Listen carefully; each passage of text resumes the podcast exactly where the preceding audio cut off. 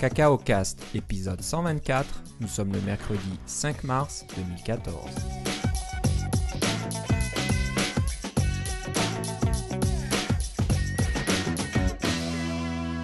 Bonjour et bienvenue dans ce nouvel épisode de Cacao Cast. Comme d'habitude, Philippe Casgrain est avec moi. Comment ça va, Philippe? Ça va très bien et toi, Philippe? Ça va très bien, en pleine forme.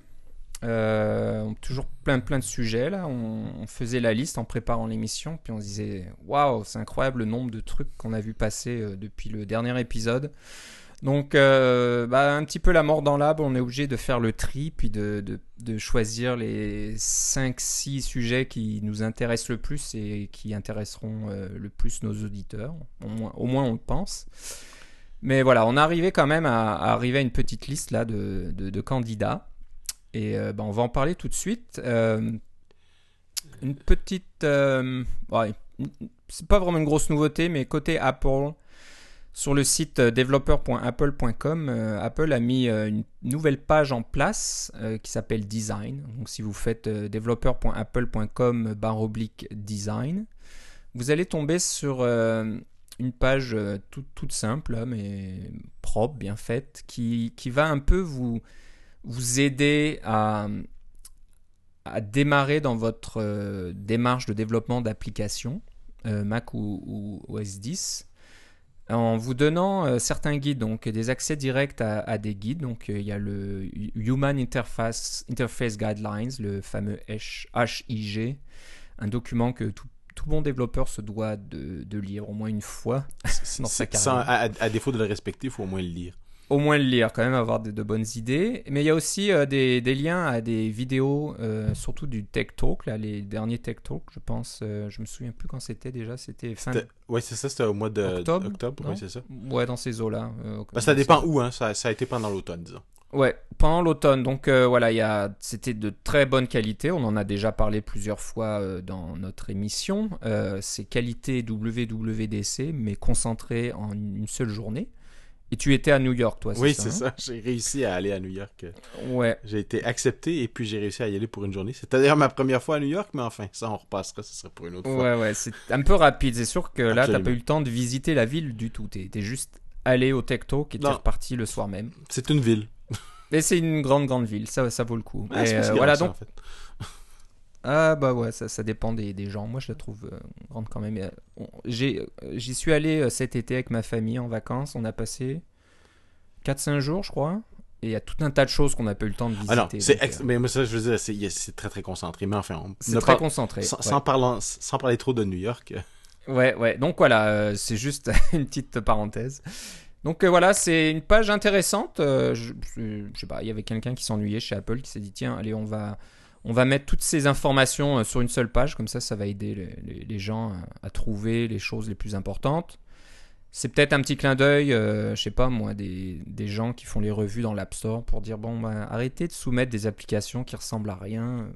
Prenez votre temps, lisez un petit peu euh, nos guides qui vous disent un petit peu.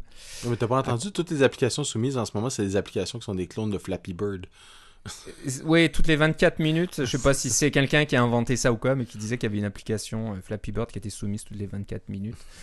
Enfin bref, c'est peut-être pas le, truc, mais oui, je, sais pas. je, je connais pas la motivation de ces gens-là. Est-ce que c'est, euh, je sais pas moi, pour euh, un exercice académique pour voir si on peut faire un clone de Flappy Bird assez rapidement Mais c'est certainement pas de lire le site d'Apple puis de voir qu'est-ce qui se fait, qu'est-ce qui se fait bien au niveau design.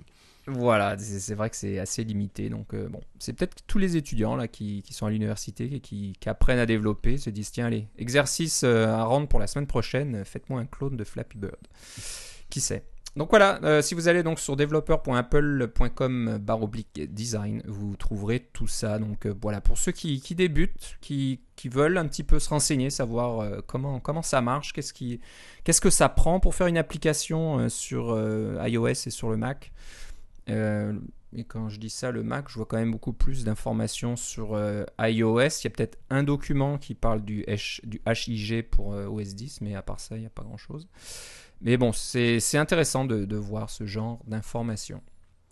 Voilà, donc Apple fait des choses à défaut de sortir des, nouvelles, des nouveaux produits comme tous les, journalistes demandent et les investisseurs demandent. ils sortent des informations pour les développeurs. C'est une bonne idée. Euh, on va parler maintenant d'une autre application qui, euh, qui, qui, a, qui a pas. Est-ce qu'elle a été approuvée? Pas encore. hein. Elle- elle- elle- en ce moment, elle, est, elle, est, euh, elle attend de, de sortir, De- mais euh, le temps que vous écoutez ce podcast-là, j'espère que l'application va sortir. Voilà, donc euh, bah, c'est une application que tu as développée, Philippe. Oui. Apparemment rapidement, tu vas nous en parler. Mais voilà, c'est une application qui va plaire aux enthousiastes du vélo euh, à Gatineau. Donc Gatineau, c'est juste à côté de la capitale du Canada, Ottawa. Vous traversez euh, la rivière des Outaouais et vous arrivez donc à Gatineau. Et il y a tout un tas de pistes cyclables. C'est vrai que la capitale et Gatineau, on est bien lotis à ce niveau-là. On a quand même un réseau de pistes cyclables assez important. On peut quasiment traverser euh, la ville de part en part sans rouler sur une route euh, remplie d'automobiles. Euh, Peut-être quelques petites exceptions près, mais pas tant que ça. hein. Le, réseau est très très grand. Donc, euh, je sais pas, ça t'a donné une idée euh, de, faire cette application qui s'appelle Gatineau Vélo? Voilà. Alors, nos auditeurs de longue date savent que je suis très intéressé par le mouvement des données ouvertes et la ville de Gatineau a, voyons, l'automne dernier, ouvert un portail de données ouvertes où ils mettent de plus en plus de données de la ville euh, disponibles sous licence, euh, on appelle ça Creative Commons, c'est-à-dire que vous faites une attribution puis vous pouvez les utiliser, les remixer, faire ce que vous, faites- ce que vous voulez avec. Et une de ces, de ces données-là, euh, outre les emplacements de, de toutes les fontaines puis des choses comme ça, là, c'était les, euh, les coordonnées des pistes cyclables. Alors, quand je dis coordonnées, c'est-à-dire que c'est vraiment de la géolocalisation. Donc, il y a des informations sur la piste, c'est-à-dire quel genre de piste c'est, que- est-ce que c'est une piste multi-usage, en, en gravel, etc., le type de revêtement. Et euh, il y avait toutes les coordonnées géographiques, là, euh, comme une série de points, si on veut, euh, avec des latitudes, longitudes. Alors, plus la piste est longue, plus il y a de points dans la liste pour créer la piste. Et moi, j'avais utilisé un peu MapKit et je savais qu'on pouvait faire des, ils appellent ça des map, MapKit overlays, donc des surimpressions par, par-dessus MapKit. C'est comme ça qu'on peut rajouter des trajets, des choses comme ça, différents points d'intérêt en surbrillance. Les points d'intérêt, je les avais déjà faits avec mon affaire de Parc Gatineau, mais j'avais jamais fait des trajets qui sont une série de, points ordonnés finalement. Euh, alors j'avais, euh, comme il y avait un jeu de données, il est sorti euh, à mi-février et qu'il n'y avait pas personne qui avait bougé encore, je me suis dit, tiens, je vais faire une application qui va juste donner les pistes cyclables sur, le, sur une carte et vous allez pouvoir voir par rapport à où vous êtes. Alors, votre iPhone ou votre iPod Touch sait à peu près où vous êtes. Il vous géolocalise et il vous met au centre de la carte et vous pouvez voir les pistes cyclables qui sont autour de vous. Et si vous n'êtes pas dans la région de la ville, il fallait que je fasse des tests avec ça parce que, euh, évidemment, le- la personne qui teste chez Apple, euh, ça va lui montrer qu'il est, qu'il est en Californie. Il va dire à quoi ça sert cette application-là, il n'y a rien autour de moi. Alors, j'ai fait en sorte que si on est en dehors du périmètre de la ville, et là, j'ai mis le périmètre un peu, euh, un peu vaste, là. Si vous êtes en dehors du périmètre de la ville, à ce moment-là, vous avez juste la carte euh, générale, et puis là, vous pouvez zoomer. J'espère que ça va m'aider au niveau des reviews. C'est une application qui, euh, je me suis donné une limite de temps. Alors, je l'ai commencé effectivement vendredi il y a deux semaines. Vous pouvez, tout est sur GitHub d'ailleurs. Euh, mon application au complet est en code source libre. Y compris les unit tests. Vous, pouvez, vous pouvez voir euh, comment j'ai euh, j'ai développé l'application, j'ai fait des tests unitaires, etc. J'ai utilisé des bots de Xcode euh, pour pouvoir, ben là, évidemment, ça, vous les voyez pas sur, sur GitHub. J'ai utilisé Travis CI, toutes sortes de choses dont on a déjà parlé. J'ai fait le site web avec la petite, le petit pochoir que Jean-Pierre Simard, qu'on salue, nous a, nous a fourni. Donc, j'ai- utilisé toutes sortes de ressources de l'application, pardon, du podcast pour pouvoir faire ça. J'ai bossé un petit peu euh, il y a deux semaines, mais j'ai surtout travaillé la fin de semaine dernière et je me suis donné une limite de temps. Je me suis dit, dimanche soir, je vais essayer de soumettre à l'App Store.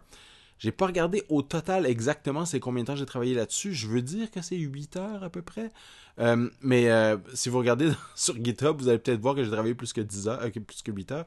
Mais mon estimé, j'ai l'impression que c'est à peu près 8 heures pour le code source. Et c'était vraiment le but de faire une application euh, minimum. Alors, c'est le, concept de Minimal Viable Product, le, produit le plus petit qu'on peut envoyer. Alors, c'est ce que j'ai fait. Alors, il marche juste sur iPhone, il marche pas sur i- et iPod. Il, il marche pas nativement sur un iPad. Euh, on peut pas euh, avoir des informations sur les pistes cyclables autres que. Il y a deux sortes de pistes cyclables. Les pistes de la route verte, qui est une piste continue, un réseau de pistes cyclables continu qui traverse le Québec de- d'est en ouest. Et donc, on a des pistes à Gatineau qui sont, font partie de la route verte et des pistes cyclables qui sont autres. On peut filtrer selon l'un ou l'autre. Mais à part de ça, il n'y a pas d'autres informations. C'est tout ce que ça fait. Ça vous donne les pistes cyclables puis vous êtes assez grand pour aller pédaler dessus. Euh, Peut-être que je vais raffiner l'application euh, puis mettre euh, des informations sur les pistes, des choses comme ça. Mais je voulais vraiment d'abord sortir une application sur l'App Store de A à Z, partir de rien, là. Xcode, nouveau projet, et avoir une application en le moins de temps possible. Et une application qui marche bien, et une application qui n'a pas de bug, euh, enfin, pas de bug visible, euh, et qui, qui va plaire à, j'espère, plusieurs personnes. Quand ça va sortir, évidemment, ça va être gratuit. J'ai pas l'intention de faire de l'argent avec ça. C'était plus pour moi, parce que, bon, je m'achète un nouveau vélo au printemps, puis je veux savoir où sont les pistes mais c'est si ça peut servir à d'autres personnes, c'est ça le but. Et évidemment, comme j'ai mis tout le code source en code source libre, euh, vous pouvez euh, répliquer l'application, vous pouvez euh, voir comment c'est fait, vous pouvez, si vous avez des données ouvertes pour faire des pistes cyclables chez vous, prenez mon application, faites entrez les données dedans, puis voyez comment ça fonctionne, et puis faites-la pour vous, ça, me fait plaisir. Si c'est pas des pistes cyclables, mais autre chose, prenez mon application pareil, ça me dérange pas. Tout ce que je me demande, je vous demande, c'est de mettre mon nom quelque part, que dire que vous avez utilisé mon code, des choses comme ça. Pas très compliqué. Ok, bah c'est une très bonne idée, c'est un très bon exercice, hein, donc euh, d'utiliser tous les outils euh, qui sont à notre disposition, et puis notamment ceux dont on parle dans le podcast. Euh, et puis aussi, c'est c'est peut-être un, un, bon exemple pour ceux qui veulent se lancer dans le développement, qui ont un peu peur de, de s'engager dans quelque chose de trop ambitieux. Hein. Des fois, on a des idées, ah, je voudrais faire une application qui fait tout un tas de choses, mais on commence, et puis ça prend des semaines, ça prend des mois, puis on s'en sort jamais. Donc euh, peut-être de commencer par quelque chose de plus simple, euh, qui, qui, fait une chose, mais bien, simple, mais bien. Ça permet de pouvoir soumettre l'application assez rapidement, et puis c'est en général très bon pour le moral, de se dire, voilà, j'ai fait une application, il y a quelque chose dans l'App Store ça vous permet de voir comment fonctionne tout, le, tout le processus de développement, le processus de test, le processus de soumission, etc. Donc euh, c'est un très bon exercice aussi. Et puis voilà, ça vous met le pied à l'étrier pour ensuite euh, travailler sur une application plus ambitieuse et plus grosse et plus complexe. Mais euh, voilà, c'est toujours, je pense, une bonne idée de commencer des choses plus simples. Et puis aussi de développer quelque chose pour soi, voilà, qui, qui résout un problème qu'on a personnellement ou voilà quelque chose qui nous est utile personnellement. Donc ça c'est ce qui marche le mieux en général. Donc voilà, comme tu disais. Euh, il y a un commentaire que je voulais faire sur le. Si vous téléchargez le code source, euh, vous allez voir que j'ai apparemment beaucoup de classes. J'ai pas regardé combien de classes j'avais au total. J'en ai une vingtaine de classes. Puis vous dire, mais tout ce que ça fait, c'est présenter des pistes là. Pourquoi tu as besoin de 20 classes? En plus, j'utilise les storyboards, donc j'ai pas vraiment euh, besoin de tonnes de view controller puis des choses comme ça. Eh bien, j'essaye d'utiliser le principe de simple responsabilité, c'est-à-dire qu'une classe fait une chose et, juste une chose, et ce qui permet de faire des tests unitaires et des choses comme ça euh, de façon plus simple. Donc, si vous avez, comme moi, quand vous faites votre première application, vous avez tendance à tout mettre dans le app delegate parce que, ah, j'ai une classe, elle existe, je peux mettre toutes sortes de trucs puis lui faire faire toutes sortes de trucs. Euh, j'ai dû résister à ça tout le temps. Euh, au fur et à mesure que je développais mon application parce que je me disais, ah, ce serait tellement simple de mettre une méthode là, un appel et hop, c'est fini. Mais non, je prends une classe, je crée une classe, je crée une instance de cette classe-là, je fais des tests unitaires pour cette classe-là et euh, je crée une instance de cette classe-là dans mon autre classe qui, qui, peut être le app delegate, mais qui est généralement plutôt un view controller. Euh, et puis voilà, j'ai oui, mon nombre de classes est relativement élevé, mais chaque classe fait vraiment euh, la chose qu'elle a besoin de faire, elle peut être testée séparément, c'est vraiment très pratique. C'est sûr que c'est une philosophie, hein, c'est une façon de faire. Alors si vous voulez voir quelle est ma philosophie quand je développe des applications avec les tests unitaires et les classes comme ça, ça va vous donner un bon exemple. Voilà, donc allez jeter un coup d'œil euh, sur le compte GitHub de Philippe. C'est. Euh, oh, puis je voulais dire aussi, euh, j'allais mis sur app.io dont on a déjà parlé, qui est le site web qui, qui est magique et sur lequel on peut mettre une application iPhone pour pouvoir la tester. Et ça, ça fonctionne. C'est, je suis encore complètement bluffé à chaque fois, mais l'application est, sur app.io. On mettra le lien dans les notes de l'émission. Ok. Et ton compte GitHub, c'est Philippe C. Oui. Philippe Casgrain? Philippe C. Ok, donc voilà, allez sur euh, GitHub euh, baroblique Philippe C, vous trouverez euh, le projet dans tous ses détails. Voilà, Gatineau Vélo, nouvelle application qui sera probablement dans l'App Store quand vous écouterez cet épisode. On va parler rapidement maintenant d'une application ou d'un outil qui permet de gérer vos plugins dans Xcode. Ça s'appelle Alcatraz. On en a parlé lors de l'épisode 104, c'est ça? Au mois de mai dernier, ouais. Ça fait presque un an, donc euh, ils ont travaillé fort là-dessus. À l'époque, c'était euh, une version euh, bêta, là, c'était pas encore finalisé, mais ça y est, c'est finalisé apparemment. Alors si je clique sur leur site, Qu'est-ce qu'ils disent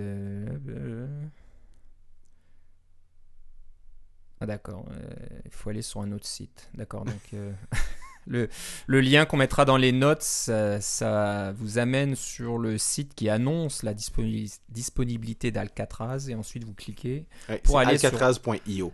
alcatraz.io. C'est très joli euh, comme présentation. Donc on voit un petit peu la fameuse euh, prison euh, de la baie de San Francisco, Alcatraz, en- en silhouette de fond comme ça. Et puis ça vous montre surtout comment fonctionne ce gestionnaire de, de plugins pour euh, Xcode. Voilà, on vous invite à jeter un coup d'œil et je pense que c'est toujours gratuit. Je ça crois que oui. Euh, ce qui est- c'est parce qu'on a, on en a parlé il y a un an, puis pour ceux qui euh, qui s'en rappelleraient pas, c'est parce qu'on parle quelquefois de plugins Xcode. Et les plugins Xcode, c'est des choses qui sont pas vraiment supportées euh, parce que Xcode n'a pas d'API pour les plugins. Et puis on se retrouve avec de. Des fois, on en a qui sont vraiment utiles, alors on les installe et des choses comme ça. On voit comment ça marche. On a parlé de CodePilot, par exemple, euh, qui, était devenu open source.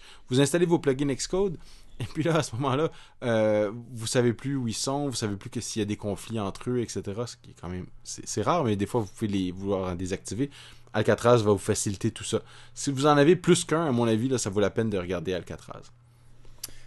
Voilà, donc Alcatraz, A-L-C-A-T-R-A-Z.io. Profitez-en, euh, c'est- vraiment pratique. Donc, euh, bah, profitez-en jusqu'à ce qu'Apple décide de- d'ouvrir les API. Ah, ça arrivera peu- pas, ça. Aucune, chance. Ouais, c'est vrai. Bon. J'en mettrai ma main à couper. On sait jamais, on sait jamais, on peut toujours rêver. Euh, maintenant, on va passer à Facebook, qui, euh, depuis que Facebook a sorti cette nouvelle application Paper. Paper, qui a, qui a fait couler beaucoup d'encre. euh, Seulement aux son- États-Unis. seulement aux États-Unis, mais au sujet de son nom, Paper, c'est déjà un nom Ouais. utilisé par d'autres applications. Je sais pas si on en a déjà parlé, mais ce qui est drôle, c'est que il y a une compagnie qui va dire ah bah non, moi j'utilise déjà Papers, et puis il y en a une autre qui va dire ah bah non, bah moi j'utilisais ces Papers avant, et puis il y en a deux ou trois comme ça en succession qui vont dire bah moi en, en 1983 euh, on avait déjà une application qui s'appelait Paper, donc euh, c'est assez dur les, de. je pense que les Sumériens et les Égyptiens ont quelque chose à dire à ce niveau-là. Ils ont quelque chose à dire aussi, voilà. Donc euh, c'est un peu drôle de dire ah bah non, vous pouvez pas utiliser Paper, mais bon. Ça, ça dépend des, ça dépend des points de vue. C'est sûr que voilà. Quand Mais il y a des choses Facebook- qui sont sorties sur GitHub qui, ont, qui sont sorties de ce projet-là.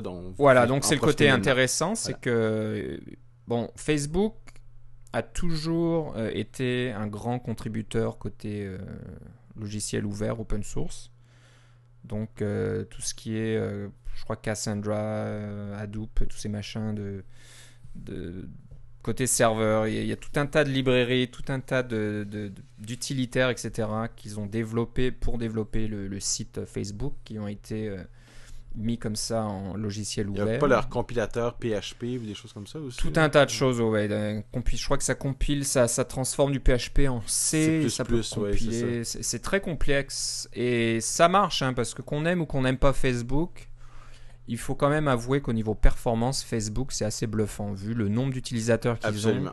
Moi, je vais sur leur site, j'attends rarement, on voit rarement le, le, le petit indicateur d'attente qui dit oh, ça charge, ça charge. En général, c'est assez rapide et tout, tout, tout, tout se succède euh, rapidement. Les envois de messages, réception de messages et tout ça, c'est assez impressionnant, sachant qu'ils ont des centaines de millions d'utilisateurs euh, quotidiennement. Ouais.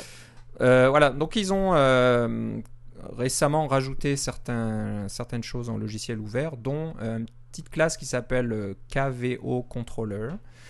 Donc euh, c'est quelque chose qui vous permet de faire du Key Value Observing. Donc euh, si vous connaissez Cocoa, vous avez certainement euh, entendu au moins parler de, quoi il s'agit.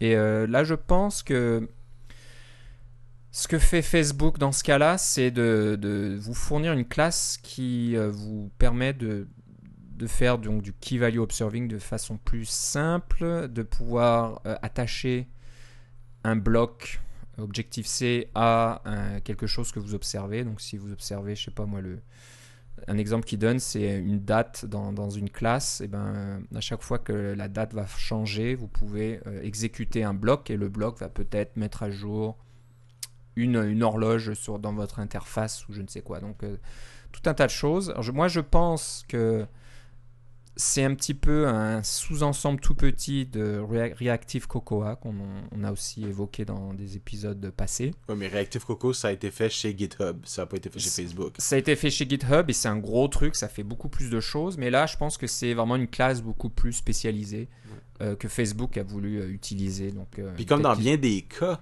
cette classe-là fait simplifie quelque chose qui existe déjà parce que la, machi- Oui. la machinerie de, de, de Key Value Observing existe euh, sous iOS et sous Ma- sur macOS bien sûr, mais sur iOS Mm. aussi. On peut observer alors, on peut faire des observe value, for key path, etc. Les fonctions-là Voilà. existent, mais euh, c'est assez lourd en fait. c'est assez on- lourd. Oui. C'est pas lourd au niveau de la performance. Ce qui est lourd, c'est au niveau de la compréhension. Il y a un modèle auquel il faut s'habituer, des notifications puis des choses comme ça pour pouvoir utiliser le Key Value Observing. Puis les fonctions sont pas. euh, c'est comme il y a une espèce de de, dispatch là. C'est comme un. C'est comme Obviously Message, Send. Il y a comme une fonction qui fait tout là. Et puis là, vous dispatchez à l'intérieur de la fonction dépendamment du euh, du key path euh, l'un et l'autre, etc.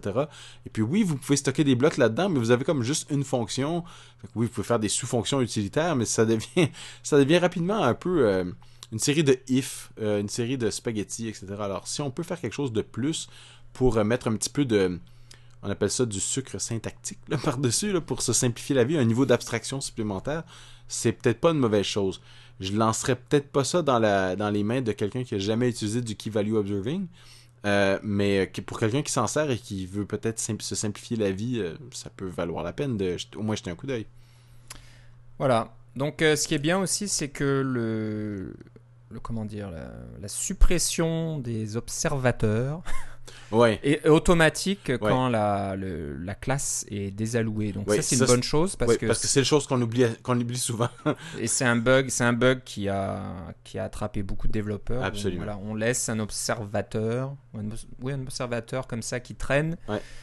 Et qui va faire des choses alors que la classe n'existe plus. Donc euh, voilà, vous avez des Ouais. plantages ou des, des trucs qui arrivent. Donc, euh, ou, ou encore pire, on va se, va, va- va se réenregistrer pour une nouvelle classe alors qu'il est déjà enregistré pour une première classe. le- ouais. et là, KVO va dire Eh Ouais, exactement. Donc, euh, c'est ce genre de petites choses qui, qui, qui aident. J'imagine que les développeurs chez Facebook se sont dit la même chose. Ça serait bien de faire ça plus simple. Donc voilà, si ça vous intéresse, je vous invite à aller sur le GitHub, encore une fois, sur le compte Facebook, et de jeter un coup d'œil à la classe KVO Controller. Puis je regarde leur page de trucs open source, euh, il y a beaucoup, beaucoup de choses. Et, Oui. euh, je sais pas. Ça s'allonge tout le temps. On en a parlé à quelques reprises déjà. On peut pas tout vous dire, mais Ouais. euh, allez faire un tour. C'est des trucs qui sont de qualité.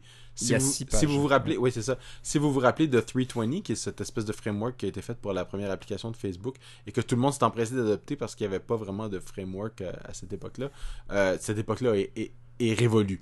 Euh, Mm. les- ils font des trucs qui sont euh, beaucoup plus, euh, comment je pourrais dire ça, centrés sur un problème particulier et euh, qui fait une classe qui fait ou une ou un ensemble de classes qui font une, une bonne chose, une petite chose, plutôt que d'avoir un espèce de truc monstrueux comme 320 qui fait tout. Alors on a besoin d'avoir tout 320 pour avoir un truc, euh, par exemple gérer les photos. Là, alors euh, re- re- ça redonne le goût de retourner voir sur le compte de GitHub de Facebook. Exactement. Donc voilà, énormément de choses euh, sur leur compte. C'est assez incroyable. Mais bon, ils, ils sont nombreux, ils sont, ils sont intelligents, ils développent tout un tas de choses. Euh, C'est sympa au moins de partager ça avec euh, la communauté. On va parler de notre ami Matt Thompson. Ça faisait longtemps. Donc voilà, le, le Matt Thompson Show continue. Et comme d'habitude, Matt Thompson ne dort jamais. Et il a encore développé un petit utilitaire qu'il a publié sur euh, GitHub qui s'appelle Ono. O-N-O. Euh, il met un symbole japonais à côté, j'imagine, ou je je sais pas. Je, je lis pas euh, ces symboles-là, malheureusement. Mais ça doit vouloir dire quelque chose. Ah bah si, ça veut dire euh, axe, ça veut dire hache, c'est ça? Ouais, c'est ça. Ono means axe in homage to Nokogiri. Ouais, Which means ouais, so, qui, qui veut dire si. Ouais. Mais Tu Noku- connais, toi? Oui, je connais Nokogiri pour quelque chose dont on va parler tantôt. Mais Nokogiri, c'est un, un, un gemme de, de Ruby qui permet de gérer le XML. Ah, ah, voilà. Donc, euh, quand on est en Ruby et qu'on veut traiter avec du XML, souvent, on va utiliser l'outil euh, Nokogiri. Je savais pas que ça voulait dire si, mais, euh, mais ça a be- beaucoup de bon sens maintenant avec le- la façon dont c'est fait. Nokogiri est donc très connu. Euh, et alors, Ono, c'est le pendant... euh, euh, iOS de Nokogiri. Plutôt, euh, enfin, Objective-C. ouais, Donc, euh, alors, tu vas nous expliquer un peu pourquoi tu. C'est assez rigolo parce que Ouais. apparemment, tu l'as pas utilisé cette classe. Tu aurais failli à quelques heures près ou à quelques jours près. Ouais, c'est ça. Ce Mais qui- voilà. Quand j'ai vu, crois quand, que- quand j'ai vu passer Ono, c'est parce que euh, j'ai parlé tantôt des données ouvertes. Alors, euh, les données ouvertes sont disponibles dans toutes sortes de formats. Le format principal, c'est généralement XML. Je n'aime pas gérer le XML, surtout sur iOS, parce que le parseur qui, existe, euh, c'est un parseur euh, séquentiel. Alors, on parse une ligne à la fois, et puis on a des callbacks, etc. C'est un peu... euh, c'est un peu barbant à utiliser. Si vous êtes sur Mac, vous avez plus de choix. Alors, vous pouvez utiliser un parseur de tiers partie, mais quand votre fichier fait comme 400K là, d'un coup pour pouvoir le charger d'un coup, c'est pour c'est pour ça que le parseur de, de iOS est un parseur ligne par ligne avec des callbacks. Hein? C'est parce que vous avez besoin de, de la mémoire, vous avez besoin de moins de mémoire pour pouvoir faire ça, alors que si l'autre il, lit tout d'un coup. Euh, Ono, c'est un truc euh, très léger qui vous permet de, de parser du XML, de pouvoir le lire dans votre application de façon native, un peu comme, euh, comme on fait avec le JSON, euh, avec peu de, de code à écrire de votre part. Moi, quand j'ai commencé à, regarder le XML, je me suis dit non, je ferai pas ça, puis j'ai besoin de faire des trucs ligne par ligne, puis ça va être un peu compliqué. J'avais pas besoin, j'avais pas le temps d'apprendre euh, comment utiliser le parseur.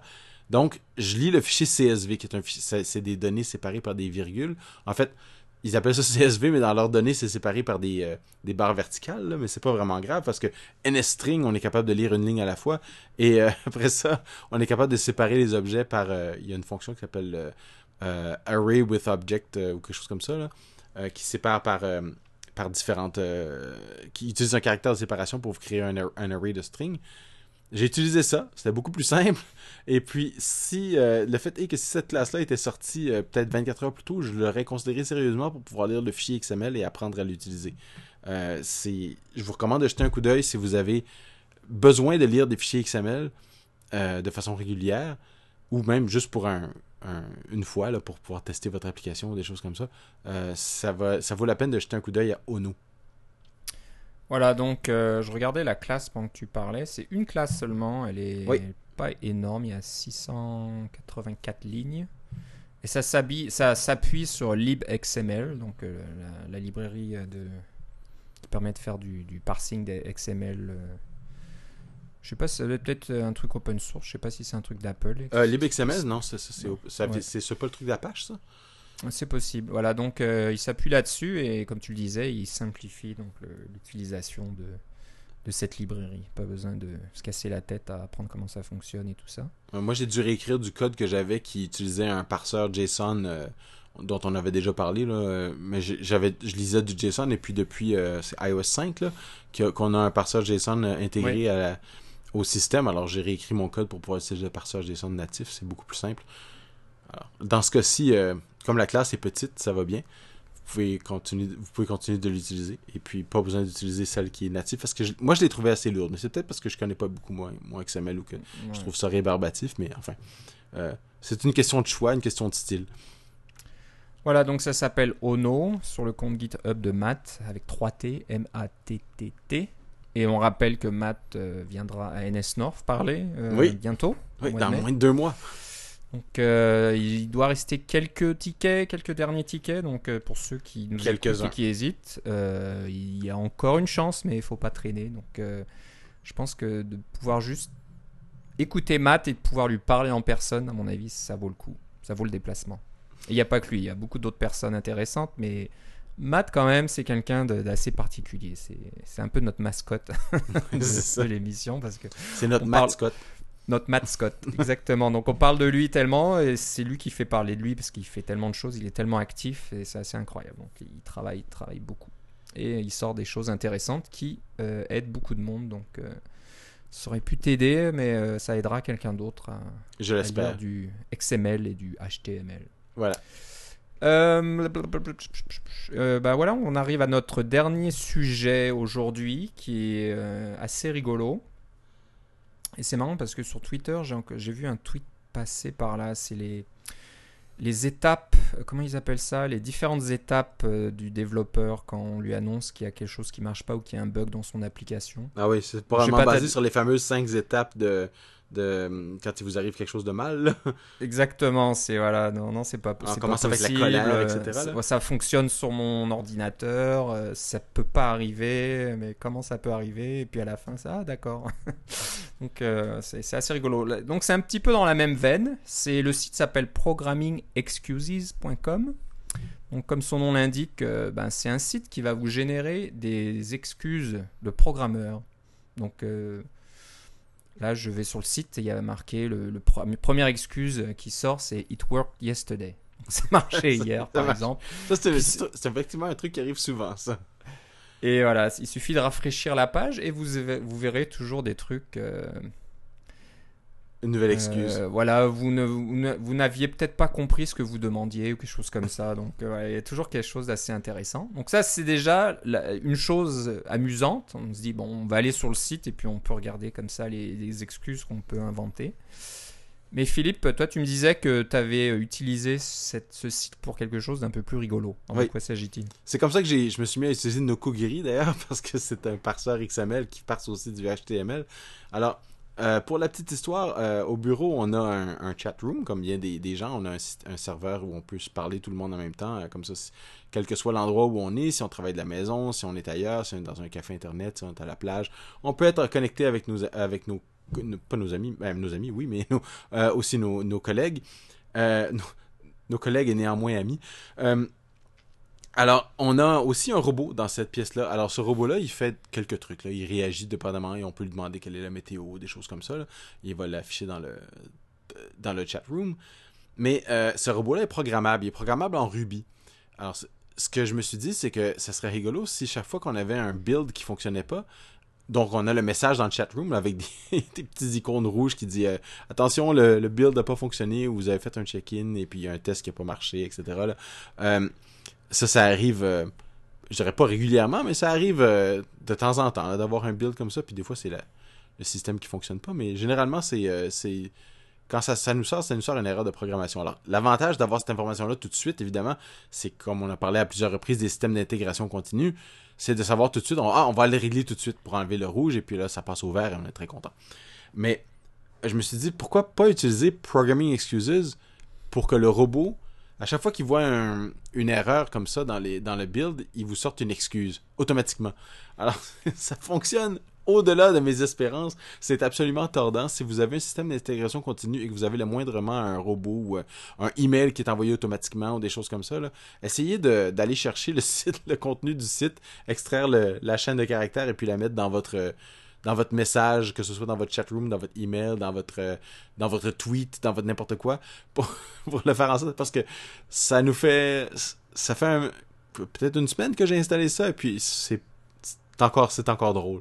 On continue de le garder. Peut-être qu'on l'enlèvera à un moment donné quand on sera tanné ou on aura fait le tour des excuses là, mais à date, il nous en sort une différente à chaque fois. Et puis la moitié du temps, là, une fois sur deux, c'est quelque chose qui dirait Hey, ça a presque du sens. Ouais, ouais. c'est vraiment rigolo. Euh, donc le fait de l'avoir automatiquement, on n'a pas besoin d'aller sur le site web, c'est le robot qui s'en occupe pour nous, ça fait toute la différence. C'est excellent. Donc, euh, ouais, c'est c'est bien en plus ce site parce qu'il affiche vraiment juste une excuse à la fois et puis un petit Ouais. copyright en bas, puis c'est tout. Et, euh, et puis voilà. Et puis, Ouais, c'est ça. Il y y a toute une liste. Il n'y a pas moyen d'avoir, comme il y a certains sites où c'est marqué, vous voulez avoir la base de données, des excuses, des choses comme ça. Non, non, non. Avec celui-là, il faut vraiment charger le site pour avoir, euh, avoir une nouvelle excuse. Là, il n'y a pas moyen d'avoir comme toute la base de données des excuses puis garder ça en local, des choses comme ça. Il faut avoir une connexion Internet. Mais dans le cas du robot, ça dérange pas parce qu'on est branché sur le chat room. là. Mais c'est vraiment. euh, c'est rafraîchissant, disons. Ah, je m'amuse à regarder là en disant mais comment est-ce possible C'est des excuses. Il doit y avoir quelque chose qui va pas dans votre donnée ou euh, c'est Ah, Ouais. ou l'utilisateur sait pas comment l'utiliser. C'est tout des trucs plausibles. Ou j'étais juste en train de corriger ce problème. C'est ça. Bonnes- Bonnes excuses. Voilà, donc on finit euh, cet épisode sur euh, ce, ce- ce petit truc un peu rigolo. Donc voilà, si vous avez vous aussi une idée de d'intégrer comme ça des excuses automatiques, eh ben profitez-en, allez sur le site Programming Excuses, e x c u s e et euh, ça vous donnera donc toute une liste. Il y a- de quoi s'amuser. Voilà, donc euh, si vous voulez nous écrire, vous pouvez nous écrire à cacaocast.gmail.com. Vous pouvez nous suivre sur Twitter, cacaocast. Euh, vous pouvez aussi aller nous rendre visite sur le blog cacaocast.com et vous pouvez laisser des commentaires. Vous pouvez aussi jeter un coup d'œil sur nos archives et nos anciens épisodes. Voilà, à chaque fois qu'on parle d'un sujet qu'on a abordé dans le passé, on essaie de vous donner le numéro de l'épisode. Donc si ça vous dit d'aller un peu dans le temps et puis d'écouter des choses dont on parlait l'année dernière, par exemple, ça peut être toujours rigolo. Euh, Philippe, si on veut savoir euh, où ça en est, par exemple, dans tes préparatifs de NS North ou dans tes nouvelles applications que tu sors comme ça tous les week-ends, où doit-on aller? Tous les week-ends, je fais un effort de un week-end, je suis vidé, puis après ça, je regarde Matt Thompson qui en sort un par semaine. Ouais. Euh, bref, Philippe C sur Twitter ou nsnorth aussi, nsnorth.ca. Voilà, et moi c'est Philippe Guitard sur Twitter, euh, euh, tout attaché, G-U-I-T-A-R-D, Philippe Guitard. Et donc Cacao Casse, comme je le disais déjà. on va se reparler dans deux semaines, je crois. Comme d'habitude, hein, si on suit notre euh, horaire euh, régulier, ouais, exactement, dans deux semaines, le 19. Donc, euh, mois de mars, mi-mars, on va voir s'il y a des, annonces qui se font. On aurait dû parler de CarPlay, j'y pense juste maintenant. c'est un petit peu la nouveauté actuelle. On en reparlera la prochaine fois quand il y aura un petit peu plus de détails. Est-ce que ça va intéresser les développeurs, sachant qu'il n'y aura peut-être pas de SDK pour CarPlay Ça va un peu finir comme l'Apple TV sans SDK. Je sais pas, on verra. On, pourra en parler si vous avez, des questions ou euh, votre point de vue euh, au sujet de CarPlay. Est-ce que c'est quelque chose qui euh, vous excite ou est-ce que vous voyez de l'avenir là-dedans ou au contraire c'est quelque chose de tout fermé qui qui sera jamais partagé par Apple avec les développeurs? Bah, Vous pouvez nous en faire part aussi. Et puis voilà, je pense que j'ai rien oublié, j'espère. Donc on se reparle bientôt. Je te remercie Philippe. Et moi aussi Philippe, on s'en reparle. Bye bye.